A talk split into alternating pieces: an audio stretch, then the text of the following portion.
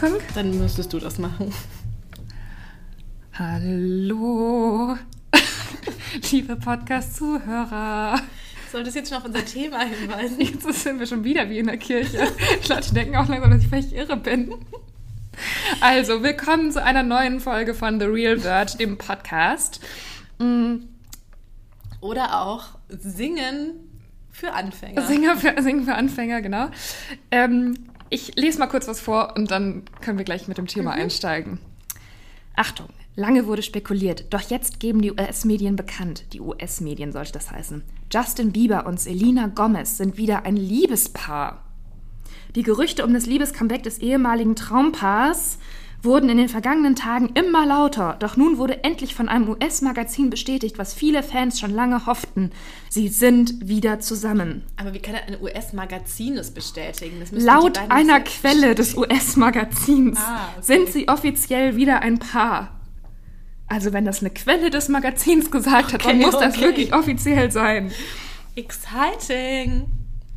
Ja, okay, hier könnt ihr noch mehr über die Gerüchte um das Liebescomeback nachlesen. Das habe ich jetzt nicht gemacht, aber ähm, das ist halt die wichtige Nachricht der, der Woche, dass Justin Bieber und Selena Gomez wieder, spricht man die eigentlich so aus? Ja, Ja, schon, ne? ja. Gomez. Sie wieder, wieder ein Paar sind. Ja, ich fand es ja, also ich habe zu beiden keinerlei besondere emotionale Beziehung. Ich war weder Fan noch irgendwas. Aber irgendwie, ich habe das natürlich auch mitbekommen, fand ich, hat es mich, weiß ich nicht, ich habe es auch angeklickt, solche News, und das hat mich irgendwie, fand ich es ganz cool. Ich kann gar nicht genau sagen, warum. Ja, ich fand es halt faszinierend, weil die ja so als Teenager, oder sie, sie ist, glaube ich, auch zwei Jahre älter als er, Ja. also sie waren ja sehr, sehr jung, als sie zusammen waren, dann beide so wahnsinnig berühmt. Ja.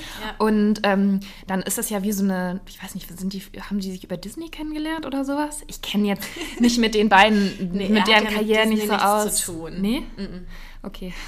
ähm, weil ich die Musik einfach nicht so kenne und nicht so richtig weiß, was die machen. Ich, mir kommt sie jetzt halt häufiger unter, weil sie ähm, auch so einen ganz guten Modestil hat und sie ständig auf irgendwelchen Street-Style-Fotos abgebildet ist mit und der so. Niere? War ja, genau? Ja, genau. okay. Also das hat sie anscheinend auch wieder zusammengeführt. Das hat die US-Quelle Ah, okay. gesagt. So weit bin ich ja noch gar Weil ihre. Familie, also die Familie der schönen Sängerin, war zunächst sehr dagegen, dass sie sich wieder miteinander irgendwie treffen. Mhm. Miteinander treffen, genau.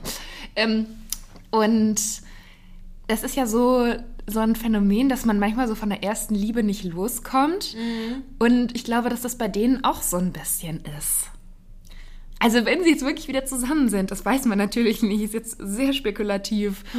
Aber es ist halt so ein Fall, in dem man irgendwie, also man, man, man entwickelt sich weiter, man erlebt neue Dinge, aber man hängt trotzdem irgendwie immer noch so an diesem äh, Menschen, den man so jung kennengelernt hat und in dem man so doll verliebt war. Ja, und ich glaube, dieses Phänomen trifft auch gar nicht nur für die erste Liebe zu, sondern ich glaube, dass viele Menschen in ihrem Leben so einen Menschen haben oder eine Beziehung noch haben oder sich an eine Beziehung immer wieder zurückerinnern, die eben genau so einen Effekt hat, die sowas hat, wovon man nicht richtig loskommt, wo man immer wieder sich so in dunklen Stunden irgendwie denkt, auch damals mit XY, das war was ganz anderes und das war aber und so weiter. Und es ist so eine nostalgische Verklärung natürlich auch, aber eben, ich glaube, ja, ich, also hast du sowas auch in deinem, dass du so, so eine, dich so an eine Sache immer wieder, oder Julia lächelt jetzt schon so, ich glaube, sie möchte darüber nicht reden, aber ich kann, also Nee. ich kann, ich kann das ähm, ganz gut verstehen und kann mir auch denken, dass die beiden, man merkt dann ja auch so, es kommt vielleicht auch nichts Besseres und, und dass es dann auch so einen Reiz hat, das wieder, wieder Also ich habe so die. Theorie, dass es ja manchmal damals, als die sich getrennt haben, hieß es ja, dass das auch so ein bisschen aus rationalen Überlegungen wohl war, dass sie halt gemerkt hat, okay, das mit- funktioniert mit dem nicht, der ist irgendwie so fertig, der, also es geht einfach nicht, sie tut sich selbst damit nichts Gutes. Ja. Und dann ist es ja auch oftmals so, dass man, wenn man das aus rationalen Überlegungen beendet hat, eine Beziehung oder Liebschaft oder was auch immer, aber eigentlich so vom Grund auf hat es vielleicht war man sehr verliebt oder hat man sich sehr zu dieser anderen Person hingezogen gefühlt, dann denkt man sich ja immer, was wäre gewesen, wenn der nicht nach München gezogen wäre, wenn der ähm, keine Drogen genommen hätte, wie bei Justin Bieber oder sowas. Ne? Genau, also, wenn man auch nicht so ein, so ein, so ein emotionales Totschlagargument Genau. hat. Also wenn man nicht total verletzt wurde, betrogen, sondern wenn es halt wirklich sowas war wie, es ist jetzt besser so.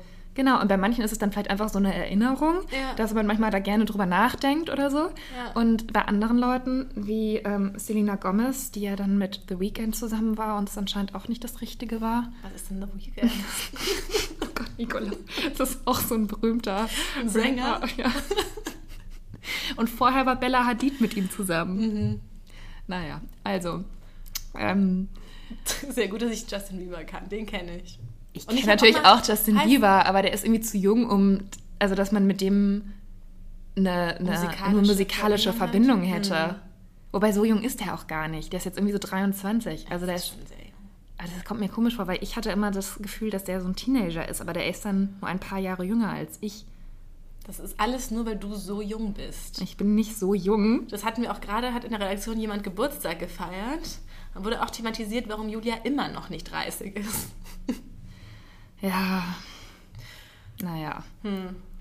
Also irgendwann kommt es. Vielleicht kommt es auch nicht, vielleicht bleibe ich für immer unter 30, weiß man auch nicht. Ähm, aber ja, also ich habe, wir hatten es doch irgendwie neulich auch schon mal davon im Zusammenhang mit Gilmore Girls, weil doch Rory da auch immer so einen, so mit 16 dann so einen ganz festen Freund hat und so wahnsinnig in den verliebt ist und ja auch immer wieder zu dem zurückkehrt und der immer so in ihren Gedanken ist. Und da haben wir doch noch drüber gesprochen, ob wir eigentlich auch mal sowas hatten. Ja. Sowas hatte ich tatsächlich nie, aber ich kann das gut verstehen, dass das natürlich zum einen mit so einem Gefühl von heile Welt verbunden ist. Also, dass man diese Beziehung führte in einer Zeit, wo man jetzt noch keine krassen existenziellen Probleme hatte, keine Jobprobleme. Man musste noch irgendwie sich nicht, nicht, sich nicht um Geldsachen kümmern, so um das ganze Erwachsene-Leben. Und damit ist dann sozusagen die Beziehung zu diesem Menschen so konnotiert mit diesem ganzen heile Welt und alles war einfach Gefühl, Ja. sodass man das wahrscheinlich auch projiziert und dann vielleicht Wobei alles war hochdramatisch, als man Teenager war. Da hat man sich auch immer so wahnsinnig reingesteigert in die ganzen Sachen. Und das Aber- ist vielleicht auch, dass man im Nachhinein dann denkt, dass die, die Liebe oder diese Verknalltheit viel stärker war, okay. als sie vielleicht jetzt wäre, weil man sich einfach so da reingesteigert hat und das so krass war, diese Gefühle überhaupt zu haben für als es so jemanden. neu war und man es noch nicht kannte. Ja. Gott, ich habe auch immer so, ich habe so krasse Liebesbriefe geschrieben und ich habe dann manchmal so Songtexte von Blümchen. Solche Musiker kenne ich dann wieder. Ähm, habe ich dann aufgeschrieben als Brief. Ich weiß noch, Eisblumen aus Eifersucht. Das gab mal so ein Lied, das hieß, glaube ich, Eisblumen. Ja. Ging so, Eisblumen aus Eifersucht blühen in meinem Fenster. Du bist bei ihr und ich bin hier. Oder sehe ich Gespenster? Guck mal, ich kann das sogar noch. Da war ich nämlich mal eifersüchtig. Und dann hast du das Auf jemandem so einen geschickt. Jungen. Also nicht auf einen Jungen, sondern auf ein Mädchen. Ja, natürlich. Ja. Und wie waren dann die Reaktionen? Aber wir haben oft so Liebesbriefe ähm, uns hin und her geschrieben. Aber von welchem Alter sprechen wir jetzt? Ähm, da war ich vielleicht so fünfte, sechste Klasse. Ja gut, das ist ja noch was anderes. Da hat man ja auch Fake-Liebesbriefe geschickt. Ja. Ja. Also bei uns war das aber, ich muss vielleicht dazu sagen, in der 5. und 6. Klasse alles schon sehr dramatisch und sehr real. Und es liest dann, also ich habe so ein ganz antizyklisches Liebesleben, das liest dann so mit 16 wieder total nach. Da bin ich ja nach Nürnberg gezogen und dann war das alles total lame. Und in dieser Zeit in München, so ab 11 wirklich, war das alles ähm, richtig so mit Ohrfeigen auf dem Schulflur Was? und, und so ich weiß nicht noch, waren wir im Schullandheim in der fünften Klasse und ich bin mit so, einem, mit so einem Jungen gegangen und dann hat der aber Schieber getanzt mit einem anderen Mädchen, weil ich hatte irgendwie so Heimweh und war auf dem Zimmer geblieben bei der Disco und dann kam ich aber doch runter und dann hat er mit der anderen da getanzt, dann habe ich so die Tür zugeknallt und bin weggerannt und also bei uns war das alles hoch emotional und dramatisch. Und wir haben auch immer süß, sauer, saftig, schleimig gespielt. Das habe ich schon mal erzählt, ne? Aber im Podcast noch nicht. Wir haben da immer so ein Spiel gespielt und dann saßen die Mädchen in einer Reihe und die Jungs haben sich angestellt und haben dann jedes Mädchen gefragt, süß, sauer, saftig, schleimig. Und süß war ein Kuss auf die Wange, saftig war ein Kuss auf den Mund. Sauer, da hat man ihm dann eine Ohrfeige gegeben und schleimig war ein Zungenkuss. Und aber woher wusste man, also das Und wurde das da ging dann so rein. oder wie? Nein, das hat man dann halt gesagt. Und wenn du mit einem gegangen bist, musstest du schleimig sagen. Und bei anderen konntest du das für ein durftest krasses aber auch, Spiel? Du durftest aber auch zu Jungs, mit denen du nicht gegangen bist, auch schleimig sagen. Ähm, das war da waren wir relativ offen und das war also heutzutage nicht mehr mit den ganzen Bakterien und Viren. Guck mal, dann macht der schleimig mit der davor Ja. und du dann auch und das, ist, und das ist dann so reihum und dann also das verstehe ich überhaupt nicht, wie wir noch leben können. Aber daran habe ich vorhin nämlich auch gedacht, in Vorbereitung an den Podcast, weil es bei uns eine Zeit lang, aber da war ich dann halt natürlich schon älter, war ich so 16 oder so, Mhm. ähm, war es dann immer so ein kleiner Wettbewerb, wer mit den meisten Jungs bei einer Party rumgeknutscht Ja. hat. Und es ist eigentlich so ekelhaft So und widerlich. eklig, ja. Und also ich war, ich hatte irgendwie so eine Party, da habe ich dann so drei geschafft, da war ich dann halt die Heldin. Aber es Mhm. ist eigentlich total bescheuert und ähm, Diese Zungenküsse sind ja auch ein Also schrecklich Scheiß eigentlich. Und wenn ich jetzt heute, heutzutage 16-Jährige d- sehe, ne, ich kann mir das gar nicht mehr vorstellen, dass wir da so wild drauf waren. Ja. Furchtbar. Ja. Aber ja, also wegen dieser Kusswettbewerbe hatte ich jetzt auch niemals so einen richtig. Also ich hatte halt nicht so einen, so einen ersten, so einen ersten richtigen Freund, also als Teenager Ich einfach. Naja, ich bin dann halt mit einem gegangen, mit 13 oder so. Aber das war alles so komisch. Und ja, wir waren dann natürlich viel zu klein. Habt ihr auch Schieber getanzt und solche Sachen gemacht? so Ähm, zu R. Kelly, I nee. Believe I Can Fly? Aber ich muss auch sagen dazu, dass ich halt in der fünften Klasse noch mit Puppen gespielt habe. Mhm. Also ich war da so ein bisschen. Ja, das war auch ein ziemlicher Kulturschock, als ich dann nach München gezogen bin. Und dann weiß ich noch, da waren wir auf so einer, Pool, war, äh, waren wir auf so einer Poolparty und hat einer von den Jungs gesagt, ja, wir spielen dieses Spiel. Und dann habe ich mich, und dann hat er, wollte er vorführen, wie ein Zungenkuss geht. Oh Gott. Und dann hat, so, habe ich mich gemeldet, warum auch immer. Und Das war ja wieder so klar. auf den Boden gelegt auch. Und alle saßen so drumherum im Kreis. Und dann hat er gezeigt, wie ein Zungenkuss geht. Und ich weiß noch, da war Also das ist aber auch schon ganz schön. und wenn ich, so, wenn man da so drauf guckt, aus dieser Entfernung, dann ist das alles hochfragwürdig, würde ich jetzt sagen. Wir waren da echt elf. In der fünften Klasse, da wird man elf, ne? Also ich weiß noch, ähm, Gott. also ja, wenn man so eine, also mir hat ja auch in der dritten Klasse, jetzt geht's noch weiter zurück, mal ein Junge, der übrigens dann später ziemlich gut aussah, ein ähm, so ein Lebkuchenherz geschenkt. Und da stand drauf, ich mag dich. Das hatte ich noch ganz lange. Süß. Und mit dem habe ich mir dann auch eine Zeit lang ähm, immer so Briefe geschickt und wo dann immer, dann hat der immer so geschrieben, ich liebe dich, ne? Ja, ja. Und dann habe ich auch immer zurückgeschrieben, ich liebe dich. Und ähm, fand es aber irgendwie schon so ein bisschen, also gut, das macht, macht man halt offensichtlich so. Mit acht. Ja, genau. Fand ich auch so lustig. Und dann, ähm, bisschen später haben wir schon auch so, es gab so ein Kartenspiel, da konnte man irgendwie dann so rausfinden, ob jemand einen liebt. Mhm. Ich wüsste jetzt nicht mehr, wie es ging, aber das war irgendwie so wie Das so war ein, bestimmt sehr verlässlich. es war sehr verlässlich natürlich und das wurde auch sehr ähm, exzessiv gespielt, aber halt auch mit Puppen, wie gesagt. Und dann. Nee, und dann liest es so mit 16, 17, da war echt bei mir so, echt so, weiß ich gar nicht, gar nichts. Aber da muss ich dann auch sagen, ich fand das, also es gab dann schon so ein paar, in die ich immer so reihum so ein bisschen verliebt Ja. war. Aber mh, ich fand es auch irgendwie albern, wenn ich das so gesehen Mhm. habe, dass dann so Gleichaltrige, wenn die das zum Beispiel auch bei uns in der Stufe war, so ein Pärchen, das war ganz schrecklich. Die haben sich dann auch in der Stunde immer so abgeknutscht und so Mhm. weiter. Und da habe ich nur immer gedacht, oh Gott, es wird euch später so peinlich sein, wenn ihr daran denkt, wie ihr euch äh, benommen Mhm. habt.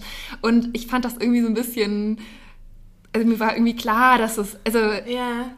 ich Ja, war halt ein sehr reflektierter Ja, Teenager in ich der hätte Hinsicht. sowas aber eigentlich ganz gerne gehabt. Ich glaube, dass man mit solchen, solchen ordentlichen, klassischen Teenager-Beziehungen schon so ganz gute Basics irgendwie irgendwie lernt, wie das so ist, wie, also weil ich, bei mir war das fing das dann auch echt dann mit 18 gleich an mit so Zeug, weißt du, mit so Typen, die in anderen Städten waren und hin und her und schwierig und alles. Und ich hätte das, glaube ich, auch mal gebraucht, so, und dann, bis ich dann so Mitte 20 war, war, hatte ich immer nur so schwierige Sachen. Und ich glaube, ich hätte das mal gebraucht, so zu sehen, wie das so ist, wenn einer sich so sofort so richtig zu dir bekennt und das dann alles ohne weitere Schwierigkeiten so eine klare, geklärte Beziehung ist. Und man dann auch so ja, weiß, ja, ich so denke auch einmal, dass mir da eine wichtige, entscheidende, also so eine, Ja. also eine Entwicklungsstufe sozusagen fehlt. Ja, und ich hatte aber blöderweise auch so meine besten Freundinnen damals, die hatten das auch alle nicht. Das war, glaube ich, auch nicht, ich glaube, da vielleicht hat es auch so, beeinflusst man sich da Ja, natürlich. Das ne? ist dann ja auch so. Also wenn wir jetzt irgendwelche Zuhörer haben, die noch unter 20 sind, ja doch, wie die eine, die uns mal neulich geschrieben hat, die Ja. 19 war. Ähm, das ist ja dann immer so, wenn man dann mit den- seinen Freundinnen so zusammen ist und die alle auch keinen Freund haben, dann hat man ja auch eine sehr gute Zeit. Also das Mhm. Ja. war total witzig äh, Ja. einfach, ähm, diese Jahre vorm Abi. Aber ähm, dann hält man es natürlich auch nicht irgendwie großartig für nötig, sich jetzt mit diesen dusseligen Jungs auseinanderzusetzen und denkt schon, ja, wenn ich an die Uni gehe, dann werden da die Supermänner sein und so. Das ist Gott, natürlich dann auch manchmal nicht so. Nee, ne? Ich in meinem komischen Antiquar, Anti, antiquierten Magisterstudiengang Theaterwissenschaft. Ja. Das war natürlich ganz schlimm. Die hatten, und Psychologie, da sind halt eh nur so Männer, die nichts für mich sind. Und in Theaterwissenschaft waren halt auch kaum Männer. Das waren alles Mädchen. Also in meinen beiden Studiengängen, in Eichstätt und in Berlin waren wir jeweils im Semester 25 Frauen und ein Mann. Also einmal einer und einmal zwei. Und das war natürlich auch, Ja. Kannst du das mal abhaken. Warst du viel auf so Studentenpartys? Ja, schon. Ja. Ja. Ich nicht. Ich war auch nie in der Mensa essen. Was? Ich hatte, glaube ich, ein komisches War das wirklich ein komisches Studentenleben? Nee, ich wüsste gar nicht, wie die aussieht oder was man da so aß. Das. Komische war nur, dass in Eichstätt, neulich hat uns ja auch ein Leser geschrieben, wie Ja. es eigentlich in Eichstätt so ging an der katholischen Universität. Da sind halt am Wochenende mal alle nach Hause gefahren. Mhm. Deswegen haben die ganzen Partys in der Woche stattgefunden. Und das war halt super anstrengend, weil man immer zum Beispiel mittwochs Mhm. in irgend so, ein, so eine Dorfkneipe gehen musste und da feiern musste, weil sonst halt nichts anderes war und dann Mhm. am nächsten Tag in die Uni. Also natürlich mit 20 kann man das noch, das ist kein Problem. Aber auch damals fand ich es schon etwas anstrengend. Nee, ich hab da, ich fand die Leute auch alle, ich war da echt nicht so. Ach ja. Jetzt sind wir ein bisschen Jetzt sind wir abgeschweift. total abgeschafft in so, in so individuelles. Weißt du noch, bei mir Ja, genau. damals. Und es für alle anderen Leute Jetzt von der fünften. Klasse bis zum Studium. Vielleicht könnten wir jetzt. Hatten wir kein nennenswertes Liebesleben. Und da dann eigentlich auch nicht so Und jetzt richtig. sind wir aber total glücklich. Ja. Und wissen voll gut, wie es läuft. Genau. Ähm, es würde ja ganz gut. Ich, es hat sich ja auch jemand gewünscht, dass wir über 90er-Jahre-Soaps sprechen. Willst du noch kurz sagen, was deine Lieblingssoap ist? Aber in den haben wir- 90er Jahren habe ich keine Soaps geschaut. Ach ja, weil du da erst geboren bist. Es hört sich immer so an, als ob ich so zwölf wäre. Nein, aber das allererste, was ich so geschaut habe, war Marienhof. Aber da war ich vielleicht so zwölf oder Hm. Das habe ich auch geschaut, weil, jetzt muss ich wieder auf mein Leben in München zurückkommen, weil Ja. das nämlich immer dort gedreht wurde, wo ich gewohnt habe. Echt? In Grünwald sind noch diese Babelsberg, äh, nee, nicht Babelsberg, ähm, Das ist Bavaria, falsch, ja. Bavaria Filmstudios. Und da gab es dann auch so, so Eisdielen dann noch so dort in der Gegend. Ja. Und da haben die wirklich manchmal gedreht. Und deswegen fand ich das immer ganz aufregend mit Marienhof. Ich glaube, du hast in München schon mehr erlebt ansonsten. Also wenn vielleicht auch nicht liebestechnisch, aber sonst schon mehr als ich in Bad Mergentheim. Aber gut. ähm, ja, das war so das Erste und dann fand ich das aber irgendwann so ein bisschen langweilig und dann habe ich halt Verbotene Liebe geschaut. Ja. Aber das war's. Wann fingst du denn an mit verbotene Liebe? Mm. Also ich glaube, du kennst so ganz, so Kati und Heino kennst du alle nicht mehr. Nee, da war ich auch schon relativ alt. Also das war eigentlich zu der, ich würde sagen, zu der Kurswettbewerbszeit fing es ungefähr an mit so 15, 16 und dann bis halt zum Abi. Aber das haben wirklich alle, das haben alle geschaut, auch die Jungs bei uns in der Schule. Ja? Ja. Nee, bei uns nicht. Und ich habe auch nie GZSZ geguckt, was, wo ich immer denke, das haben alle geguckt. Nee, GZSZ habe ich auch nicht so ich wirklich. nie eine Folge Anna geguckt. und die Liebe habe ich geguckt. Aber es ist nicht 90er Jahre. Nee, und das ist, weiß ich nicht, das zählt überhaupt nicht. Was ist das überhaupt? Hieß es überhaupt Anna und die Liebe oder Verliebt in Berlin? Nee, Anna und die. Nee, warte, ich rede gerade Quatsch. Das mit ähm, hier, die erst hässlich war und Ach dann. ja, aber das war verliebt in... Nee, das hieß auch Berlin. Verliebt in Berlin. Ja, mit Alexandra Neldell. Genau, das habe ich auch noch geguckt. Das würde ja aus heutigen, heutigen Gesichtspunkten betrachtet hochproblematisch aufgenommen werden, dass eine Frau erst, wenn sie keine Brille mehr hat und hatte die eine Zahnspange oder sowas, Ja. dass sie erst dann glücklich sein kann. Mm, aber da, findet. War nee, das so? nee, so war das tatsächlich nicht. Okay. Das hat mich damals aber auch sehr gestört, dass sie halt die ganze Serie über so in ihrem Look geblieben ist. Ah, und okay. ich könnte es jetzt nicht mehr sagen, ob es ganz am Ende, aber dann erst so bei der Hochzeit oder so hat sie sich dann in einen Schwan verwandelt. Hm, okay. Ja, also mit mehr kann ich eigentlich fast nicht dienen an Serien. Ja, außer halt Gilmore Girls. Mit der ersten Liebe, um darauf Ja, wieder ja. Es gab mal eine Sendung, die hat keiner geguckt und die wurde total schnell abgesetzt. Alle zusammen, jeder für sich. Die kenne ich nicht. Da hat Oliver Petzold einen Transsexuellen gespielt. Bevor er dann, ich glaube, der spielte dann auch in GZSZ mit, oder? Ist das jetzt Oli P? Übrigens hat der kürzlich so einen Song rausgebracht. Den fand ich total schön. Oh Gott. Oh Gott. Es wird immer besser. Du findest wahrscheinlich auch das neue Album von Julia Engelmann gut. Das, nee, Entschuldigung, damit jetzt habe ich dich Damit unterbrochen. befasse ich mich gesagt nicht so. Ähm, das, dieser Song von Oli P. heißt ähm, Alles wie früher oder wie früher oder sowas. Und das ist total schön. Da geht es auch so um Sing mal vor. Und wir machen und lachen über dieselben Sachen wie früher. Irgendwie so. Okay. Es ist ein sehr eingängiger Deutsch-Pop-Song. Ja. Und da habe ich mich jedenfalls wieder so zurückerinnert gefühlt an diese Zeit, wo man auch so Flugzeuge im Bauch von Olli, aber in der Olli P-Version natürlich gehört hat und so. Und auch Christian Wunderlich dann so eine Single hatte. Kennst du den? Nein. Der hat den Christian in Verbotene Liebe gespielt. Und der hieß auch Äh, nee, Christian. Christian, der hat den. Oh Gott, jetzt Oh sind wir Gott. schon wie so alte Tanten, die sich gar nicht mehr richtig an die Sachen erinnern können und trotzdem von Unangenehm. früher erzählen. Vielleicht hören wir das jetzt auf. Okay. hieß der denn? Frank, der hatte so einen komischen Frank. Der hatte einen illegalen Radiosender in Verbotene Liebe. Und hat da immer Dr. Love. War da immer Dr. Love? Ah, Gabriella, nee, Millie hat dann da immer angerufen, als sie schwanger war. Egal. Aber ich muss mal eine Sache noch zu verbotene Liebe sagen. mein Lieblingsthema. Ähm, dass ich da schon, wenn ich da zum Beispiel Ansgar gesehen habe, Mhm. das hat schon meine Vorstellung von Liebe so ein bisschen geprägt, weil ich halt immer, Oh, der, oh. weil ich immer der Meinung war, dass man schon so, also so eine sehr große, also dass so Liebe so dramatisch ist und dass man so eine sehr große Leidenschaft füreinander Mhm. empfindet und so. Deswegen fand ich das auch manchmal gar nicht so schlimm, wenn ich dann mit diesen Jungs, in die ich verliebt war, gar nicht zusammengekommen bin oder so, weil ich dann dachte, naja, das ist eben die. Dramatik dieser Liebesgeschichte, dass es eben nicht Ja. hat sein sollen. Ja, ich Ja, verstehe. und habe mich dann auch so ein bisschen besonders gefühlt, dass das. Ich habe ja auch mal ganz viel Tagebuch geschrieben und Mhm. alles analysiert und so. Deswegen. Ja, man fühlt sich dann ja auch nicht so alleine, weil das bei denen ja auch alles so kompliziert ist. Genau, und dann immer diese Und man Missverständnisse. Und dann habe ich gedacht, das ist bestimmt genauso gewesen, dass irgendwie der was missverstanden hat und es nicht richtig gecheckt hat, was ich gemeint habe in der SMS und dass es deswegen alles nicht geklappt hat. So. Das war ja auch, das kann man sich ja auch heute, das hat man ja auch wirklich jeden Abend zu einer bestimmten Uhrzeit war das ja auch einfach. Das war ja schon wie so ein bisschen so eine virtuelle Freundschaft, Bekanntschaft. Ja. Das hat man jetzt ja eigentlich gar nicht mehr so. Dass man jeden Tag dann so eine Folge von irgendwas und wirklich so jeden Tag. Nee, und das ist nämlich auch genau, wenn man jetzt zum Beispiel bei Netflix eine Serie Ja. anguckt, dann suchtest du die vielleicht in Ja. ein paar Tagen durch. Ja. Ähm, aber dann ist es nicht so, als ob die Charaktere Ja. zu deinem Leben für eine gewisse Zeit hin- So wie dazugehören. Sex and the City, die über Jahre lang einen so begleiten und man Genau. wirklich auch nicht wusste, was in der nächsten Folge passieren wird. Und Genau. niemand hatte das gesehen. Und es ist so ein kollektives Erlebnis, aber auch nicht nur mit echten Menschen, sondern auch mit denen und so, ne? ja. Da hat man ja auch nicht, wenn es in den USA schon lief, war es ja auch nicht so, dass man dann hier schon wusste, was dort passiert ist.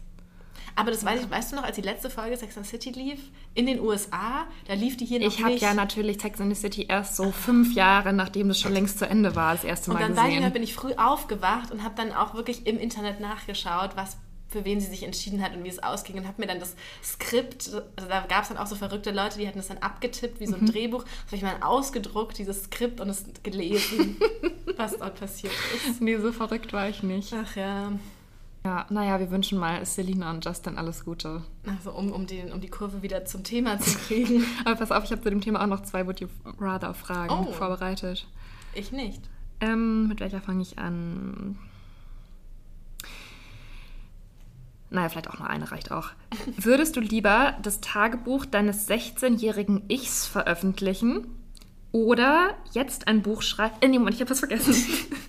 Also in dieses Tagebuch deines 16-jährigen Ichs wäre dann so ein krasser Bestseller. Ja. Oder würdest du lieber jetzt ein Buch schreiben über dein jetziges Leben und es wäre dann so ein Achtungserfolg und alle ähm, Redakteure würden irgendwie schreiben, wie super du das geschrieben hast. Aber es würden nicht so viele Leute kaufen. Es würden nicht so viele Leute kaufen, aber es würde auch nicht drinstehen, was du als 16-Jährige gedacht und geschrieben hast. Und wie groß wäre der Erfolg von dem Buch der 16-Jährigen? Mm, Das wäre schon so Michael Nast-Erfolg. Also es würde noch ein Film daraus entstehen. ja, okay, dann ist die Antwort klar. Dann gehe ich for the fame. Okay, ich auch. Also Michael Nast, muss man noch vielleicht kurz dazu sagen, ist dieser Mensch, der dieses Buch geschrieben hat, Generation beziehungsunfähig. Genau, das ist Der sehr, irgendwie, sehr irgendwie erfolgreich. 49 oder so ist. Ja, genau. Minus ein paar Jahre. Ähm, Und trotzdem noch so über dieses... und sich trotzdem zur Generation Y zählt, aus welchen Gründen auch immer. Genau. Naja. Und da gibt es jetzt tatsächlich bald einen Film mit Matthias Schweighöfer. Matthias Schweighöfer ist dann, glaube ich, Michael Nast oder so. Das Das wird, wahrscheinlich ein schrecklicher das Film. wird wahrscheinlich ein bisschen unangenehm. Vielleicht müssen wir den zu Recherchezwecken ansehen. Ja.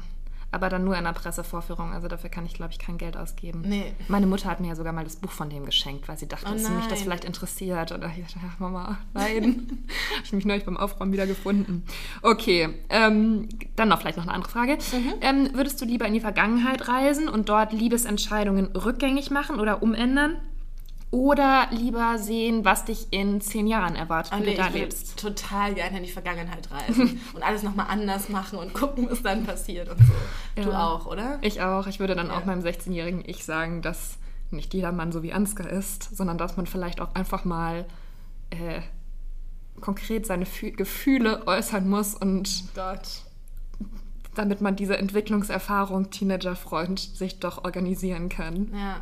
Ach nee, wobei ich finde es auch eigentlich nicht schlimm, dass ich, dass, dass ich das nicht hatte. Ja, war halt auch Weil ich hatte so eine gute ne? Zeit irgendwie. Also ähm, das ist dann vielleicht auch wichtiger als diese Dramen, die sich dann so abspielen.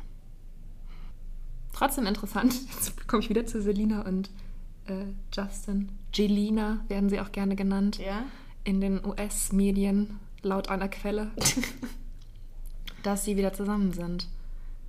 Weil es ist ja auch, also wenn man mit so 16, 17, 18, 19 zusammen ist und dann mit ein paar Jahre später nochmal zusammenkommt, man ist ja schon ein anderer Mensch. Ja, vor allem er ist doch auch gerade so ein bisschen. Fair. Also er ist, ihm geht es ja immer noch nicht so richtig gut, ne? Nee? Ich dachte, er hätte sich vielleicht wieder so ein bisschen gefangen. Aber er pöbelt doch immer und so. Und er ist ja auch immer sehr unfreundlich zu seinen Fans, wenn da irgendwas und wenn die dann laut kreischen, dann sagt er doch, oh Mann, jetzt kreischt nicht immer so laut. Das Ja? sind so Sachen, die ich so mitkriege. Ja, und geht dann von der Bühne und bricht dann Konzerte ab und so. Ich weiß nicht, ich finde den immer so komisch, dass ich mir eigentlich kaum jemals einen Artikel durchlese, der, der den betrifft. Ähm, wie gesagt, ist das eigentlich eher durch Selena Gomez. Ähm, aber ich kenne tatsächlich auch eine Freundin von mir, die ist seit sie 16 ist mit ihrem Freund zusammen. Und die sind jetzt halt Ende 20, die ist ein bisschen älter als ich. Ich bin auch Ende 20, dann ist sie wahrscheinlich schon 30 jetzt. Und das finde ich auch so krass einfach. Das mal noch zum Abschluss. Da gibt es schon so Paare, Das die in es, der, mm. in der Highschool, hätte ich jetzt fast gesagt, in der Schule zusammenkommen Gibt es und immer dann mal so wieder. Mir ist das nicht so sind. ganz suspekt. Äh, mir ist das, wie sagt man, nicht sehr nicht so ganz suspekt, diese Paare. Ich Hier ist es suspekt. Es ist, ja genau, Gott. Ich bin völlig verwirrt. Jetzt Es ist es jetzt auch schon ganz dunkel in dem Zimmer, in in so dem wir gerade sitzen. Raum. Wie als ob es jetzt so gleich Schlafenszeit wäre. Also ja, genau, das ist mir nicht ganz geheuer, wollte ich sagen. Ja. Weil man sich ja so sehr verändert und ich weiß gar nicht, wie viel, wie viel Aufregung und, und Unentdecktes und weiß ich nicht, so ein bisschen Prickelndes kann denn da noch sein eigentlich, wenn man so miteinander erwachsen geworden ist. Oder ist es Ja, vielleicht nur glaub, sehr da- schön?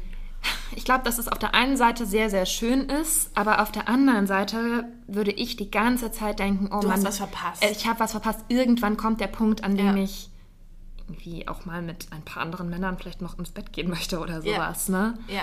Und Ja, und ich hätte auch Ja, immer so, Sorge, ja. dass dieser Punkt bei meinem Mann kommt. Ja, Irgendwann. ich hatte schon auch Sorge, dass das auch bei mir selbst kommt. Ja.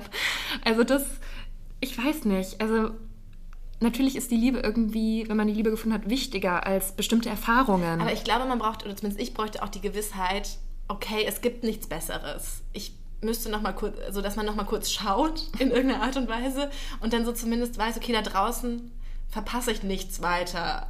Mit denen würde es dann auch Aber das weißt so du ja nie. Ja, ich, ja. Wobei, wenn man so lange zusammen ist, dann scheint man ja schon jemanden gefunden zu haben, mit dem es sehr gut passt. Und ich kann mir nur vorstellen, aber dann, dass man einem irgendwann diese Aufregung dann halt fehlt. Also ich hätte halt Angst, dass man sozusagen diesen Ablauf von 20 Jahren hast du dann, den, also den man vielleicht normalerweise hat, wenn man heiratet mit 30 und mit 50 denkt man dann so, oh, naja, jetzt hast du ihn halt und jetzt mal gucken, ob das irgendwie noch weiterhin hält, ob wir aus Bequemlichkeit zusammenbleiben, ja oder nein. Und dass man diese Zeitspanne halt dann schon zwischen 16 und 36 absolviert. Weißt du, was ich meine? Was ja aber eigentlich dann ganz, dann kann man sich ja mit 36 nochmal voll neu starten. Ja, das ist eigentlich besser, ne? Ja, das ist doch dann wieder ein Problem, dass wir mit 16 niemanden kennengelernt haben. Ja. Dann hätten wir jetzt vielleicht auch schon so Kinder, die schon so acht sind. Ja. Ja. Und, oder Dann sieben. hätte ich mit 19 ein Kind gekriegt. Ja, okay, ich jetzt so mit 22. Und dann könnte man nochmal noch mal gucken. Und hat aber das Wichtige schon erledigt und muss sich nicht stressen und so. Ja. Naja, was lernen wir aus dieser Podcast-Folge? Es gibt Nichts. viele Wege. Nein, man lernt ganz viel. Es gibt viele Wege, die zum Glück führen. Man sollte sie nur alle ausprobieren. Man sollte sie nur ausprobieren und generell ein fröhlicher Mensch sein. Eine Sache noch. Ich Ja. muss noch kurz die Koffergeschichte erzählen im Podcast. Oh ja. Weil ich bin nämlich diese Woche sehr gut gelaunt zur Abwechslung mal, weil ich nämlich gelernt habe oder, erf oder erfahren durfte, dass es doch gute Menschen gibt, die auch einmal helfen in einer Notsituation. Mir ist Folgendes passiert. Ich bin in Hamburg zur S-Bahn-Station, zur unterirdischen runtergelaufen, ein paar Treppenstufen und auf einmal ist mir mein Rollkoffer, der vier Rollen hat, aus der Hand gerollt. Das ist so ein Trolley gewesen, ja. Und er ist einfach davon gerollt und dann in den S-Bahn-Schacht Aber wie gefallen. konnte der, hast du ihn dann losgelassen? Oder Weil ich wie? bin so schwungvoll die Treppe runtergelaufen und habe den dann so aufgedopst so ein bisschen. Und dann losgelassen. Und dann anscheinend losgelassen. Und dann ist er so davon gerollt und ich habe noch, weißt du, wenn man so kurz Oh überlegt, Gott. aber ich konnte nichts mehr machen, weil dann lag er schon unten. Dann Oh bin ich natürlich in Gott. Tränen ausgebrochen, ähm, habe auf die Anzeigentafel geguckt. Das war auch das Wichtigste. Erstmal weinen. Ja, also ja, es kam so Tränen. Ja, in einer Minute kommt die nächste S-Bahn. Da habe ich gedacht, scheiße, ich werde das... Gott. Oh Gott, jetzt habe ich Scheiße im Podcast gesagt. Ähm, ich werde es nie mehr schaffen. Ich habe schon Gott. gesehen, wie dieser Koffer überrollt wird von der S-Bahn und habe die ganze Zeit gedacht, oh nein, dieser teure Koffer, dieser teure Koffer. Ähm, dann hat jemand geschrieben, ja, rennen Sie nach oben, gucken Sie, ob da jemand ist von der S-Bahn. Bin ich nach oben gerannt, da war natürlich niemand. Und dann rief aber Anna, meine Kollegin, die mit dabei war, ja, Julia, der Koffer ist gerettet. Und dann war in der Zwischenzeit, also es hat sich alles abgespielt innerhalb von so 30 Sekunden, Krass. jemand, äh, ein junger Mann, in den, ist in den Schacht reingesprungen, hat den Koffer rausgeschmissen äh, auf den Bahnsteig und ist dann selber wieder rausgehopst und davon gerannt. Aber vor allem und ist verschwunden, Minute. wie Spider-Man oder so. Wie so, wie so Deus Ex Machina. Ja, aber wirklich. Und das fand ich einfach so toll, dass das mal jemand gemacht hat. Erstens war es natürlich in Hamburg, in Berlin hätten wahrscheinlich die Leute nur die Handys. Ja, oder das Handy rausgeholt und gefilmt, wie der Koffer zermalmt wird von der S-Bahn. Ähm, und das fand ich so toll, dass da jemand einfach so couragiert war und schnell den Koffer gerettet Aber wie schade, hat. dass du dich nicht, dass er dann weggerannt Ja, ist. ich konnte mich nicht richtig man- bedanken, Ja, aber das war wirklich wie so ein Wunder. Ja unfassbar. Ein kleines Vorweihnachtswunder. Ja. Okay, also das war meine schöne Erfahrung der Woche. Mm, Wenn ihr auch was Schönes erlebt habt, dann schreibt uns gerne auf Instagram. Ja, und gebt uns bitte Bewertungen auf iTunes. Auf ich habe gelernt, dass es sehr wichtig ist. Also ich habe es eigentlich nicht gelernt, aber in anderen Podcasts sagen die das immer. Also scheint es irgendwie wichtig zu sein. Ja, natürlich ist das wichtig. Aber wird man dann irgendwo Leuten vorgeschlagen oder was bringt das dann? ich weiß nicht ganz genau, wie das funktioniert. Also ich, Okay. mich würde auch mal interessieren, wie die Leute eigentlich überhaupt Podcasts, also ich gucke halt immer in den Charts, was es da so gibt und ob Mhm. mich irgendwas interessiert. Und wir sind ja im Moment immer nicht in den Charts. Also es wäre gut, wenn sehr viele Menschen diesen Podcast mal anhören würden, damit wir wieder in die Charts zurückkommen und wieder dann andere Leute uns auch finden. Also, Genau. Besten The Real Word heißen wir. Wir heißen außerdem Nicola und Julia. Ja. Ähm, und bitte uns überall abonnieren und folgen und schreiben und ja, wir Ja. hören uns. Wir antworten auch auf Ja, alles. ja. Vielen Macht es Dank. gut. Ciao. Tschüss.